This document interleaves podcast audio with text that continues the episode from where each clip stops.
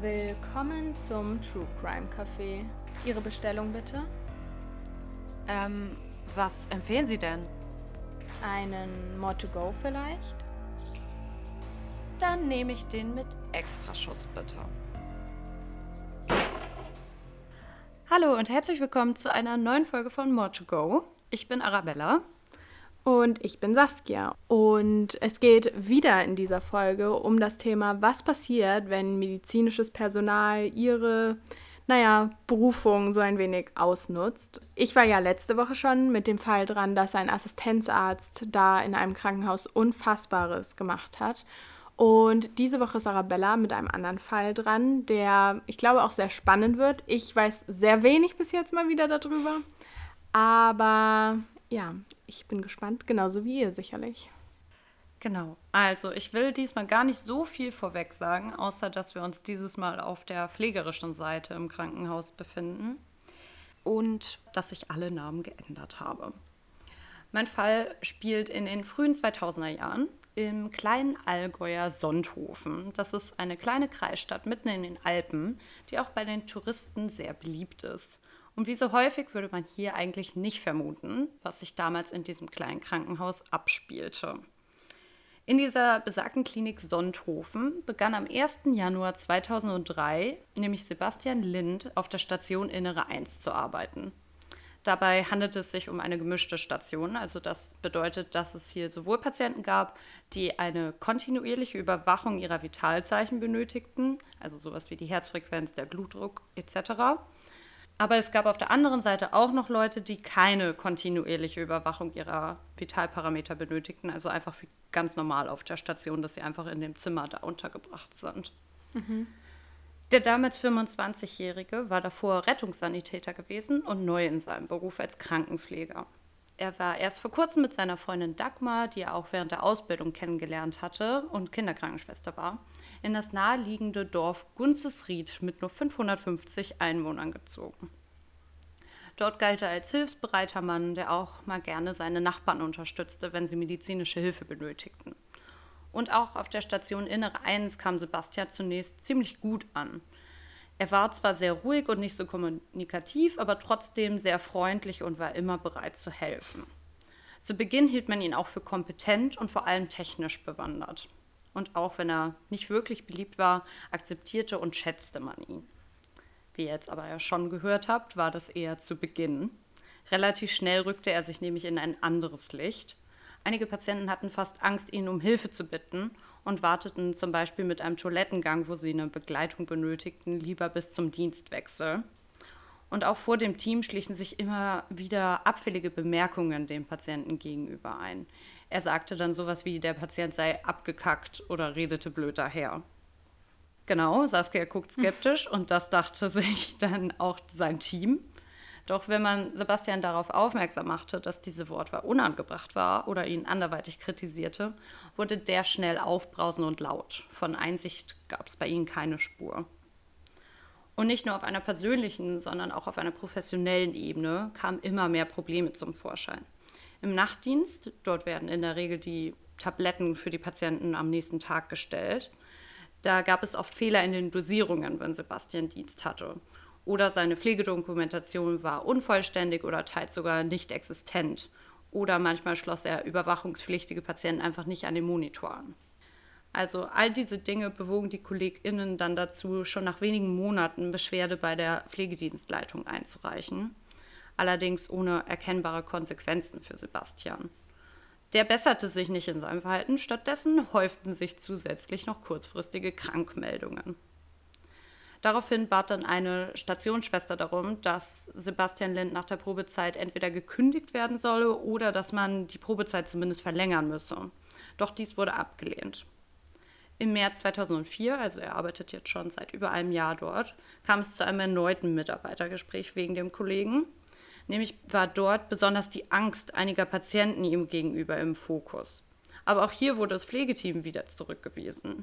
Vielmehr kritisierte die Pflegedienstleitung die Person, die sich beschwert hatten wegen solch falschen Anschuldigungen. Wow. Ja. Und wie man es auch nachvollziehen kann, wenn man quasi gegen eine Wand redet, wuchs dann einfach die Frustration im Team, aber das Verhalten von Sebastian ließen sie dann irgendwann einfach durchgehen und mieden ihn einfach weitestgehend. Ja, was soll man auch machen, wenn man immer mal wieder sagt, dass irgendwas da nicht richtig läuft und du wirst nicht gehört? Genau. Was soll man da dann noch machen, ne? Ja, also ich wüsste auch nicht, was man da machen soll. Deswegen haben sie es dann halt einfach akzeptiert. Ja. Wir machen jetzt einen kleinen Zeitsprung. Am 26.05.2004 wurde auf der Station Innere 1 festgestellt, dass einige Medikamente fehlten, obwohl sie keinem Patienten in letzter Zeit verschrieben worden waren. Dabei handelte es sich um Midazolam und Diazepam, das sind zwei Beruhigungsmittel, sowie um ein Narkotikum mit dem Namen Etomidat und die Muskelrelaxantien Lystenon und Esmeron. Warum ich das jetzt so aufzähle, ist, weil es später nochmal relevant wird. Es komme immer mal wieder vor, dass Medikamente auf Station fehlen. Das sei eigentlich nicht so bedenklich, aber dennoch wollte man dieses Problem angehen, weil es ja doch relativ viele Medikamente waren. Und darum wurden fortan die Medikamentenschränke auf Station verschlossen. In der Regel, da haben wir letzte Woche auch schon drüber geredet, ist es so, dass jeder, der auf Station ist, auch Zugang zu Medikamenten einfach so hat. Aber jetzt gab es nur noch einen Schlüssel, der im Dienstzimmer aufbewahrt wurde. An dem Tag, in dem das Ganze in Kraft trat, war Sebastian Lynch krankgeschrieben. Als er wiederkam, sprach ihn keiner auf diesen Vorfall an und er selber erkundigte sich auch nicht über die neuen Sicherheitsvorkehrungen. Jetzt befinden wir uns im Juli 2004.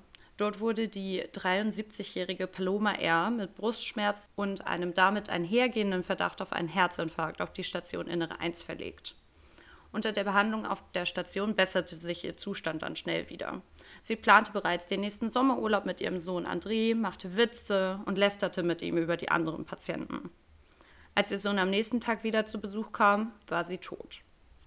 Sie sei nachts an einem plötzlichen Herzversagen verstorben, sagte man ihm. Als die Medikamente wieder kontrolliert wurden, fiel wieder auf, dass einige Packungen des Beruhigungsmittels Midazolam fehlten. Ab diesem Zeitpunkt mussten dann alle verwendeten Medikamente ein- und ausgeschrieben werden, wie bei richtigen Betäubungsmitteln. Außerdem informierte man sich, wer in dieser besagten Nacht im Dienst war. Und dabei handelte es sich um Sebastian und einen anderen Arbeitskollegen. Als man die beiden auf die fehlenden Medikamente ansprach, konnten sie sich dieses auch nicht erklären. Nach diesem Vorfall wurde dann erstmals die Arzneimittelbestellungsliste der Station überprüft. Es fiel auf, dass deutlich mehr bestellt als angeordnet wurde. Besonders die bereits erwähnten Medikamente wurden besonders oft bestellt.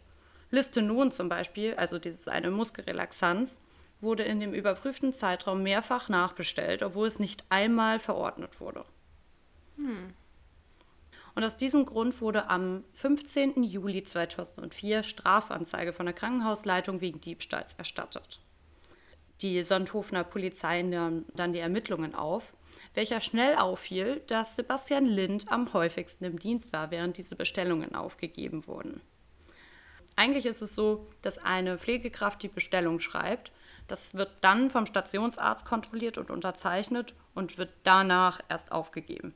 In der mhm. Praxis muss man allerdings sagen, dass das nicht ganz so gehandhabt wird. Also bei den Ärzten steht diese Bestellungskontrolle meistens nicht so weit oben auf der Prioritätenliste. Das heißt, eigentlich ist es so, dass einfach die Pflegekraft bestellt und es kontrolliert keiner, sondern es wird einfach unterzeichnet. Soll zwar nicht so gemacht werden, aber es ist die Praxis. Ja, ich kann mir das eigentlich auch gut vorstellen, weil im Krankenhausalltag scheint es ja wirklich sehr, sehr stressig zu sein, gerade wegen dem Ärzte- und Pflegemangel. Und wenn dann deine Entscheidung fällt, ob du jetzt irgendwelche Bestellungen untersuchst, die irgendjemand gemacht hat, der auch Ahnung hat, ähm, oder ob du wirklich deinen Job nachgehst und da Leben rettest, dann ist es ja klar, dass das ein bisschen unter den Tisch fällt. Ja, definitiv. Nur somit konnte man dann auch relativ schnell Rückschlüsse darauf ziehen, dass es sich wirklich um Sebastian Lind gehandelt haben muss, der diese Bestellungen halt verwaltet hat. Und ja. somit geriet er dann auch am schnellsten in den Verdacht, sich diesem Apothekenbedarf zu bedienen. Jetzt war halt nur noch die Frage, was er überhaupt mit diesen ganzen Mengen an Medikamenten wirklich vorhatte. Man hat sich dann überlegt, ob er vielleicht mit den Medikamenten dealte oder vielleicht sogar selber abhängig war. Doch dann informierte man sich weiter, was das überhaupt für Wirkstoffe waren, die da fehlten.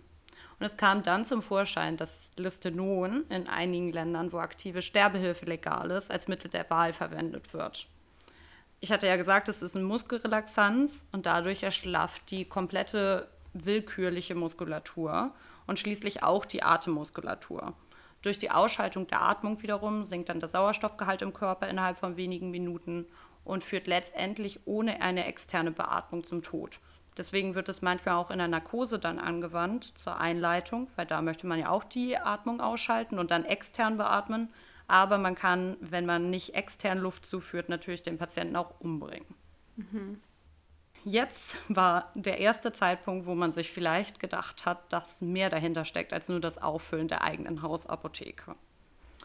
Obwohl Sebastian sich ab dem Zeitpunkt der Strafanzeige krank gemeldet hatte, kontaktierte er einige Tage später doch noch seinen Arbeitgeber. Dort gestand er das Entwenden der Beruhigungsmedikamente und auch den Diebstahl von dem Narkotikum Etomidat. Doch Muskelrelaxanzen erwähnte er nie, muss man einmal sagen.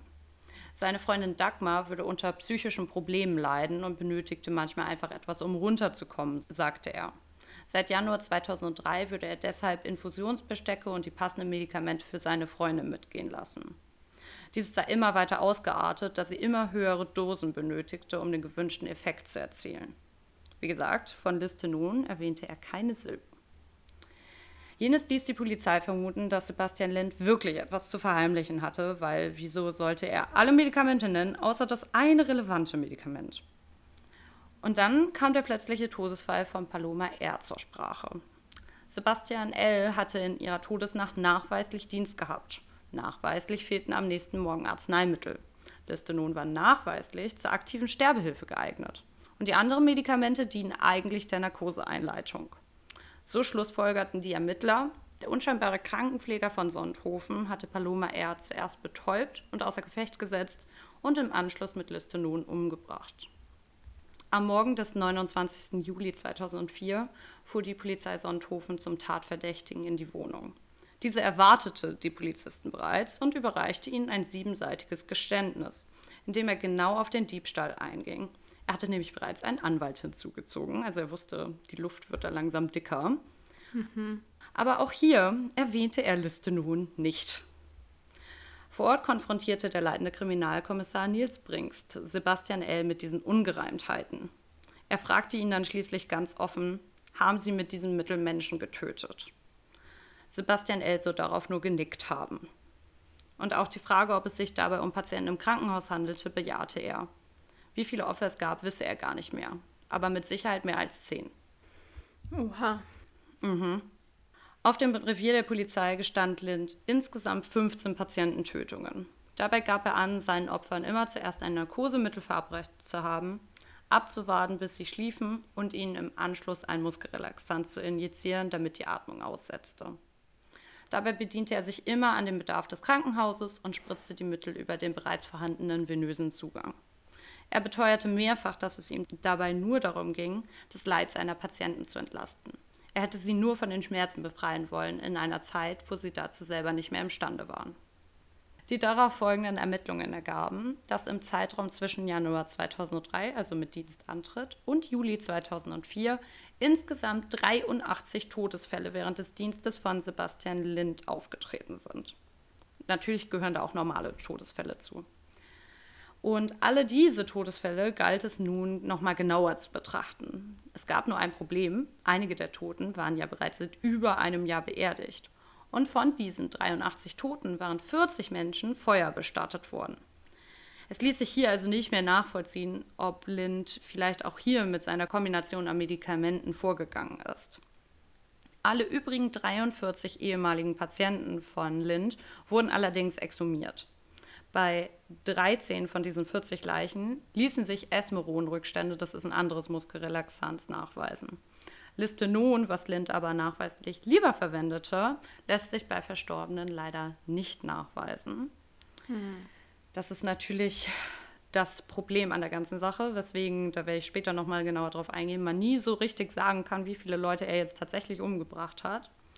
Aber um das mit den Exhumierungen noch mal ein bisschen genauer nachvollziehen zu können und vielleicht auch zu verstehen, was das überhaupt ist und was man da macht und warum, hat Saskia jetzt noch mal einen kleinen Teil für uns vorbereitet, um da ein bisschen tiefer eintauchen zu können. Ja, genau. Also erstmal, ich bin schon wieder schockiert von diesem Fall. Also ja, dass das einfach so lange mal wieder angedauert hat, bis das wirklich gehört wurde ähm, und dann vor Gericht gebracht wurde. Und auch, dass er damit schon gerechnet hat, fand ich unglaublich. Und dass er dann auch noch versucht hat, sich so als unschuldigen Retter darzustellen, mhm. obwohl er ja zu seinen Kollegen noch ganz eindeutig gesagt hat, dass die abgekackt sind. Also anstatt da in irgendeiner Weise Empathie zu zeigen oder so. Wobei man schon sagen muss, den Angehörigen gegenüber brachte er immer sehr viel Empathie entgegen. Er hat dann mhm. zum Beispiel nach dieser Tötung auch das Fenster aufgemacht und meinte, dass die Seele so raus kann und hat äh, die Angehörigen in den Arm genommen und beruhigt. Also mhm. diese Sachen haben ihnen anscheinend auch irgendwas gegeben, dann so der Retter auf einmal und der mhm. Helfer auf Seite der Angehörigen zu sein. Hm. Also ja, sehr interessant. Vielleicht sagst du ja auch gleich noch mehr zu seinen Gründen. Aber ich werde jetzt erstmal, wie du schon gesagt hast, zur Exhumierung noch ein bisschen was sagen. Erstmal ganz einfach beschreibt es die Ausgrabung eines bereits bestatteten Leichnams aus einem Grab. Und die Gründe für eine solche können dabei sehr, sehr unterschiedlich sein. Und ich habe jetzt hier mal ein paar aufgezählt. Und zwar hat man ja meistens ein Grab für eine gewisse Zeit ja, gemietet, so blöd sich das auch anhört. Aber wenn diese Zeit abgelaufen ist, wird das Grab freigemacht für den nächsten Leichnam. Und in so einem Fall kommt es auch dazu, dass die Leiche, die vorher drin war, ausgegraben wird.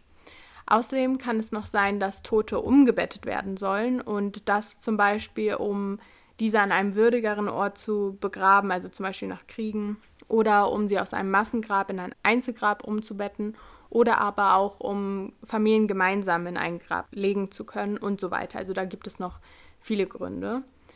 Teilweise werden Leichnamen auch ausgegraben, um historische Ereignisse zu erforschen. Das kann auch zum Beispiel mit dem Krieg zusammenhängen. Also wenn man jetzt wissen möchte, wie Störtebecker zum Beispiel umgebracht wurde, da werden ja auch immer wieder dann ja, Leichen ausgegraben bzw. Knochen untersucht. In den meisten Fällen wird der Begriff Exhumierung jedoch im kriminologischen Zusammenhang verwendet. Und dort wird dann meist anschließend eine Obduktion vorgenommen oder eine chemisch-toxikologische Untersuchung, beziehungsweise beides. Das kann dann dabei helfen, Aufschluss über die Umstände des Todes zu geben. Und um diese Art von Exhumierung geht es heute in Arabellas Fall. Für gewöhnlich muss es, egal in welcher Art und Weise diese Exhumierung stattfindet, triftige Gründe geben, um diesen Leichnam eben aus dem Grab zu nehmen. Und dazu muss es einen zugelassenen Antrag geben, der halt abgesegnet ist. Also das ist auch rechtlich festgelegt. Und in den meisten Fällen müssen auch die Angehörigen vorher darüber benachrichtigt werden, insofern sie ohne Schwierigkeiten ermittelt werden können, beziehungsweise es die Ermittlungsuntersuchung nicht behindert. Also da gibt es auch nochmal Ausnahmen. Bei Fällen wie dem von Arabella heute oder auch zum Beispiel bei dem sehr bekannten Fall Nils Högel, der ja sehr ähnlich, würde ich sagen, war, handelt es sich meist um lange Tatzeiträume, sodass, wenn die Taten nach Monaten bis Jahren aufgedeckt werden, die potenziellen Opfer bereits beerdigt sind. So war es ja jetzt auch bei dir. Und die Erdbestattung bietet dabei die größte Hoffnung auf die nachträgliche Feststellung der Todesursache. Wobei auch in diesem Fall die Wahrscheinlichkeit mit einer zunehmenden postmortalen Liegedauer abnimmt. Also bei dir waren ja auch teilweise die Leute schon ein Jahr oder sowas bestattet. Und das ist dann halt sehr, sehr schwer. Aber Feuerbestattung zum Beispiel machen es eigentlich unmöglich. Ja. Die zugrunde liegende Tötungsmethode ist in solchen Fällen, auch wenn eine Obduktion nach der Exhumierung stattfindet, schwer festzustellen. Zum Beispiel bei Unterlassen lebenserhaltender Maßnahmen, das kann man ja, ja schwer nachweisen. Und bei der häufig gewählten Tötungsmethode der Medikamentenverabreichung, wie es ja auch in deinem Fall ist, stehen vor allem chemisch-toxikologische Untersuchungen zum Nachweis von Patiententötung im Fokus. Das hatte ich auch schon erwähnt. Jedoch können die Ergebnisse dieser Untersuchung extrem von Faktoren wie zum Beispiel dem postmortalen Abbau und den umliegenden Temperaturen beeinflusst werden. Außerdem werden die unterschiedlichen Arzneimittel auch sehr unterschiedlich abgebaut, weshalb diese Art der Untersuchung eine große Herausforderung darstellt. Es war ja auch bei dir so, dass der Stoff, der eigentlich relevant war, gar nicht nachgewiesen werden konnte, andere jedoch schon. Genau, das war richtig ärgerlich. Ich glaube, das liegt auch daran, dass Listenon eine viel geringere Halbwertszeit einfach hat. Ja, genau. Außerdem muss nicht nur ein Stoff nachgewiesen werden, sondern auch, dass Gena in einer so beachtlichen Menge verabreicht wurde, dass es zu einer Vergiftung kam, die wiederum zum Tod führte. Also weil solche Medikamente können ja teilweise auch ganz normal verabreicht werden, mhm. aber sie müssen halt ja zum Tod geführt haben dann, um da weiter draus in dem Fall Schlussfolgern zu können. Doch auch wenn diese Art der Obduktion eine große Herausforderung darstellt und die Interpretation der Ergebnisse ebenfalls schwer sind, wurde zum Beispiel im Falle von Nils Högel 134 verstorbene Patienten exhumiert und bei allen konnte qualitative Befunde des verdächtigen Materials gefunden werden, teilweise sogar 15 Jahre noch nach dem Tod. Also auch wenn es eine sehr, sehr schwere Art und Weise ist, da Ermittlungen voranzubringen, ist es eine Möglichkeit. Und ja, wie gesagt, bei Nils Högel zum Beispiel hat es geklappt und in deinem Fall wurde ja auch etwas nachgewiesen, was dann weiter geholfen hat, um ihn zu verurteilen, womöglich. Das werden wir jetzt gleich erfahren, ob es geholfen hat. Zeitgleich zu diesen Exhumierungen wurden noch etliche Menschen, die Lind mehr oder minder gut kannten, vernommen. Angehörige der Opfer gehörten dazu, KollegInnen von Station, ÄrztInnen des Krankenhauses sowie Nachbarn aus dem Dorf, in dem er wohnte, mussten sich zu Sebastian Lind äußern. Und durch die Kombination aus Befragungen und Exhumierungen stellte sich heraus, dass er einige seiner Opfer nur wenige Minuten kannte. Teils waren es gar nicht seine Patienten oder sie befanden sich auf dem Weg der Genesung. Die Aussage, dass er ihnen ihren letzten Willen gewähren wollte, scheint dementsprechend nicht wirklich plausibel, meiner Meinung nach. Was dies noch unterstreicht, ist die Tatsache, dass fünf Monate nach Sebastians ersten Dienst eine Bundeswehrsoldatin wegen eines gebrochenen Beines eingeliefert wurde. Sie war betrunken von einer Brücke gefallen und immer noch alkoholisiert. In der Röntgenkabine mit dem Pfleger alleine gelassen, bekam sie ohne ärztliche Anordnung ein Mittel gespritzt, vermutlich eines seiner Beruhigungsmittel. Diese bemerkte allerdings, dass etwas nicht stimmte und wehrte sich vehement und rief nach Hilfe. Daraufhin kam eine andere Pflegerin zur Unterstützung dazu und es geschah nichts weiter. Als sich die Soldatin dann einige Tage später bei der Krankenhausleitung beschwerte, glaubte man ihr allerdings nicht. Sie war schließlich betrunken gewesen. Und genau, das zeigt aber nochmal, dass er eben nicht nur den alten Kranken, die eh dem Tode geweiht waren, helfen wollte, sondern einfach wehrlose Menschen ausgenutzt hat. Ja, so wirkt es auch auf mich. Ja. Bis jetzt, was du so erzählt hast, wie er ja damit umgeht. Außerdem musste sich Lind dann auch noch einem psychiatrischen Gutachten unterziehen, um die Frage der Schuldfähigkeit zu klären und gegebenenfalls einen Einblick in die Ursache für seine Taten zu bekommen. Und da will ich jetzt noch mal ein bisschen genauer drauf eingehen.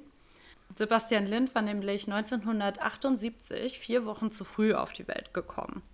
Das gab seiner Mutter den Anlass, der Überzeugung zu sein, dass er eine Behinderung hatte. Vielleicht klingelt schon ein bisschen was bei euch von unserem Thema letzten Monat. Mhm. Immer wieder vermutete sie neue vermeintliche Krankheiten bei ihrem Sohn. Von einer Getreideallergie bis zu einer Lernschwäche war alles dabei. Mehrmals in der Woche reiste sie mit dem damals noch kleinen Sebastian durch ganz Deutschland zu diversen Spezialisten, die ihr immer wieder beteuerten, dass ihr Sohn kerngesund war. Daraufhin wechselte sie allerdings nur den Arzt und das Spiel begann von vorne. Für die Mutter liegt keine feste klinische Diagnose von einem Psychologen vor, deswegen ist das jetzt nur meine Mutmaßung. Aber meiner Meinung nach und auch nach Lydia Benecke hört sich das sehr nach dem Münchhausen bei Proxy-Syndrom an. Hinzu kam, dass wenn Sebastian gerade nicht zu einem Arzt geschleppt wurde, er von seinem Stiefvater zu Hause geschlagen wurde. Seine leiblichen Eltern waren nämlich geschieden. Wahrscheinlich deswegen war er schon sehr früh in seiner Kindheit psychisch auffällig und aggressiv. Er bekam Schreikrämpfe, prügelte sich mit anderen Kindern und hatte seine Emotionen einfach nicht unter Kontrolle. Außerdem entwickelte er eine Essstörung, in der er unkontrolliert zwanghaft Essen zu sich nahm. Sein Verhalten und psychischer Zustand besserten sich erst, als sein leiblicher Vater mit sieben Jahren das alleinige Sorgerecht bekam und er sich einer jahrelangen Verhaltenstherapie unterzog. Von da an führte er eigentlich ein geregeltes Leben und fand erstmals während seines Zivildienstes richtige Freunde. Davor war er auch immer in so einer Außenseiterposition. Doch diese Freunde gaben ihm dann endlich sozialen Halt. Als er dann während der Ausbildung Dagmar wiederum kennenlernte, geriet dieses Gerüst nur leider wieder ins Wanken. Auch sie hatte keine einfache Kindheit gehabt und wurde sexuell von ihrem Großvater missbraucht. Infolgedessen litt sie nun unter einer Angststörung mit häufigen Panikattacken. Also das, was Sebastian Lind gesagt hatte, dass er auch Medikamente für sie mitnahm, das stimmte. Mhm. Also in Zeiten, wo es ihr besonders schlecht ging, da hat er ihr auch Beruhigungsmittel verabreicht. Das war halt nur nicht das Einzige, was er gemacht hat. Zusammen isolierten sich die beiden immer mehr von ihrem eigentlichen Umfeld. Insgesamt wurde Sebastian L. trotz seiner Vergangenheit als voll schuldfähig eingeschätzt und wurde somit am 15. September 2005 zu insgesamt 16 Morden, 12 Totschlägen, eines versuchten Totschlags und einer Tötung auf Verlangen angeklagt. Bei seinen Opfern soll es sich um mindestens 17 Frauen und 12 Männer, alle zwischen 40 und 94 Jahren, gehandelt haben. Genaueres können wir, wie gesagt, nicht nachvollziehen. Die Tendenz ist allerdings steigend. Während des Prozesses plädierte die Seite der Verteidigung, dass das Geständnis ihres Mandanten in seinem Ausmaß eigentlich nicht verwertbar sei. Er hatte ja 15 Patiententötungen gestanden. Ja, ja. Und zwar habe Lind Patienten getötet, aber eines der Mordmerkmale wäre dabei nicht zu erkennen. Außerdem habe man Lind dazu gedrängt zu gestehen und im Glauben gelassen, er könne so die Exhumierungen verhindern. Er hätte also die Verantwortung für die Störung der Totenruhe getragen, was der Angeklagte verhindern wollte. Auch Sebastian Lind äußerte sich im Laufe der Verhandlungen, dass ihm inzwischen bewusst geworden war, dass es sich bei seinen Taten nicht um aktive Sterbehilfe gehandelt habe, auch wenn er in dem Moment keinen anderen Ausweg sah. Am 20. November 2006 wurde Lind schließlich wegen zwölffachen Mordes und 15 Totschlägen zu einer lebenslangen Freiheitsstrafe mit besonderen Schwere der Schuld verurteilt. Außerdem bekam er ein lebenslanges Berufsverbot. Bis zu dem Fall Nils Högel, den du ja jetzt auch schon aufgegriffen hattest, war Sebastian Lind dementsprechend der größte Serienmörder der deutschen Nachkriegszeit. Obwohl er in der Rolle des Helfers steckte und sich auch als solcher den Angehörigen gegenüber präsentierte, war er auch die Person, die letztendlich über das Leben und den Tod seiner Patienten entschied. Das Erstaunliche ist, finde ich zumindest, vielmehr, dass in diesem Fall zwar aufgefallen ist, dass Sebastian Linz sich irgendwie komisch verhält, aber es bis zum Schluss eigentlich nie um Patiententötungen ging, sondern nur des Diebstahls verdächtigt wurde. Also so richtige Verdachtsmomente wurden jetzt von dem Team nicht wirklich geäußert obwohl es ja trotzdem Warnsignale gab, wenn man nochmal berücksichtigt, dass zum Beispiel diese Berufssoldatin da ja auch schon ihn gemeldet hatte. Ja, ja. Also hat das Team nur vermutet, dass er Medikamente irgendwie klaut. Mhm. Also die haben nicht vermutet, dass er Patienten was antut. Also jedenfalls nicht so richtig. Zum Beispiel mhm. bei Nils Högel war es der Fall, dass er Richtung Ende auch Todeshögel genannt wurde von allen ja. auf Station und dass man eigentlich wusste, dass da irgendwie was nicht richtig sein kann. Mhm. Aber hier war es einfach so, sie fanden ihn komisch und wussten, mit ihm stimmt was nicht, aber sie dachten sich jetzt nicht, uns sterben die Patienten hier weg. Ah ja, okay. Also ja, aber wenn sie es nicht wussten, dann ist ja auch die mhm. Frage, ob das verfolgt werden kann strafrechtlich. Es wurde vorgegangen gegen einen Stationsarzt und ich glaube eine Krankenschwester, vielleicht waren es auch zwei. Aber die Beweislage fehlte dort in dem Fall und dann wurden die Ermittlungen eingestellt. Ja. Aber du willst doch vielleicht noch mal was erzählen, wann man belangt werden kann als außenstehende Person, oder nicht? Genau, also noch mal ein bisschen zu den rechtlichen Aspekten. Denn das medizinische Personal nimmt mit seiner Tätigkeit ja direkten Einfluss auf den Gesundheitszustand und natürlich auch das Leben des Patienten und wird bekannt, dass eine Gefährdung des Patientenwohls besteht und das ignoriert wird, dann kann das erhebliche Konsequenzen mit sich bringen. Und mit Beginn jeder Behandlung und Übernahme einer Schutzfunktion besteht eine sogenannte Garantenstellung mit der, und das zitiere ich jetzt, Rechtspflicht zur Betreuung von Patienten und zur Abwendung drohender Gefahren wodurch dann Maßnahmen in Kraft treten müssen zur Abwehr von Gefahren für die Patienten. Im Paragraph 138 im Strafgesetzbuch wird das auch nochmal so beschrieben. Wer von dem Vorhaben oder der Ausführung eines Mordes oder Totschlags zu einer Zeit, zu der die Ausführung oder der Erfolg noch abgewendet werden kann, glaubhaft erfährt und es unterlässt, der Behörde oder dem Bedrohten rechtzeitig Anzeige zu machen, wird mit Freiheitsstrafe bis zu fünf Jahren oder mit Geldstrafe bestraft. Also es besteht dann in diesem Falle auf jeden Fall eine Anzeigepflichtigkeit, wenn man konkrete Kenntnisse über eine geplante oder ausgeführte Tat hat. Aber wenn nur Vermutungen oder Gerüchte oder die Möglichkeit, dass man die Gefahr hätte erkennen können, besteht, dann besteht diese Anzeigepflichtigkeit nicht. Also man muss schon handfeste Beweise eigentlich dafür haben. Liegt dann dieser konkrete Verdacht auf das Vorliegen einer Straftat durch einen Arbeitskollegen bei entsprechender Garantenstellung vor und wird nicht versucht, dem Patienten irgendwie zu helfen oder dieses abzuwenden, dann kann Paragraph 13 des Strafgesetzbuches Anwendung finden und das ist dann das Begehen durch Unterlassen. Also einerseits ist man in einer Stellung, wo man auf jeden Fall sich äußern muss dazu und irgendwie der Polizei Bescheid geben muss. Andererseits kann es aber auch zu arbeitsrechtlichen Konsequenzen kommen, wenn jetzt einfach leichtfertig oder ungerechtfertigt solche extremen Vorwürfe vorgebracht werden. Also das erklärt, glaube ich, auch, warum man da nicht so schnell reagiert. Das war ja auch bei meinem Fall schon so und jetzt auch bei deinem, dass man sich da eher erstmal zurücknimmt bevor man dann wirklich solche schwerwiegenden Vorwürfe heranbringt. Ja, das denke ich auch. Also ich denke, da spielen ganz, ganz viele Faktoren rein, unter anderem diese, die du jetzt auch genannt hast, aber auch sowas wie halt das Vertrauen, das man einfach auch im Team hat, weil man ja, wie gesagt, eigentlich in einer Helferposition ist und dann die Schlussfolgerung zu ziehen, dass jemand genau das Gegenteil gerade tut. Ich glaube, da braucht es halt auch wirklich handfeste Beweise, weil man sonst einfach gar nicht davon ausgehen würde, dass da jemand zu in der Lage ist. Genau, ich glaube, das ist schon fast die größte Hürde, dass man überhaupt erstmal so weit denkt, dass sowas passiert, weil auch wenn wir hier jetzt natürlich geballt davon berichten, ist das eine zum Glück Seltenheit ja. und deshalb wird es auch so schwer erkannt. Das ist sehr wahr. Abschließend, wie ihr jetzt vielleicht auch schon gemerkt habt, haben wir ja jetzt Nils Högel auch schon öfter mal erwähnt, weil das der weitaus größere Fall noch ist, der aber auch im gleichen Tatzeitraum war wie Sebastian Lind. Wir dachten uns jetzt allerdings, dass Nils Högel zum einen viel zu umfangreich ist, um in einer Folge nur zu behandeln, bei über 100 Opfern, als auch das bekanntere Podcast als wir, wie Zeitverbrechen, schon sehr gute Folgen darüber hochgeladen haben. Ich habe jetzt noch mal, wenn euch der Sebastian Lind-Fall weiter interessiert, dann habe ich zwei Empfehlungen, nämlich meine Hauptquellen, würde ich sagen eigentlich, für das, was ich euch heute hier erzählt habe. Zum einen die ZDF-Info-Doku Erbarmungslos. Da gibt es eine Folge zu dem eigentlichen Täter. Also ich habe ja jetzt den Namen in diesem Fall geändert. Und dann gibt es auch noch ein sehr gutes Buch von Karl Beine. Das ist ein Professor für Psychologie an der Uni Witten-Herdecke. Das heißt Krankentötungen in Kliniken und Heimen aufdecken und verhindern. Dort werden viele verschiedene Fallbeispiele durchgesprochen.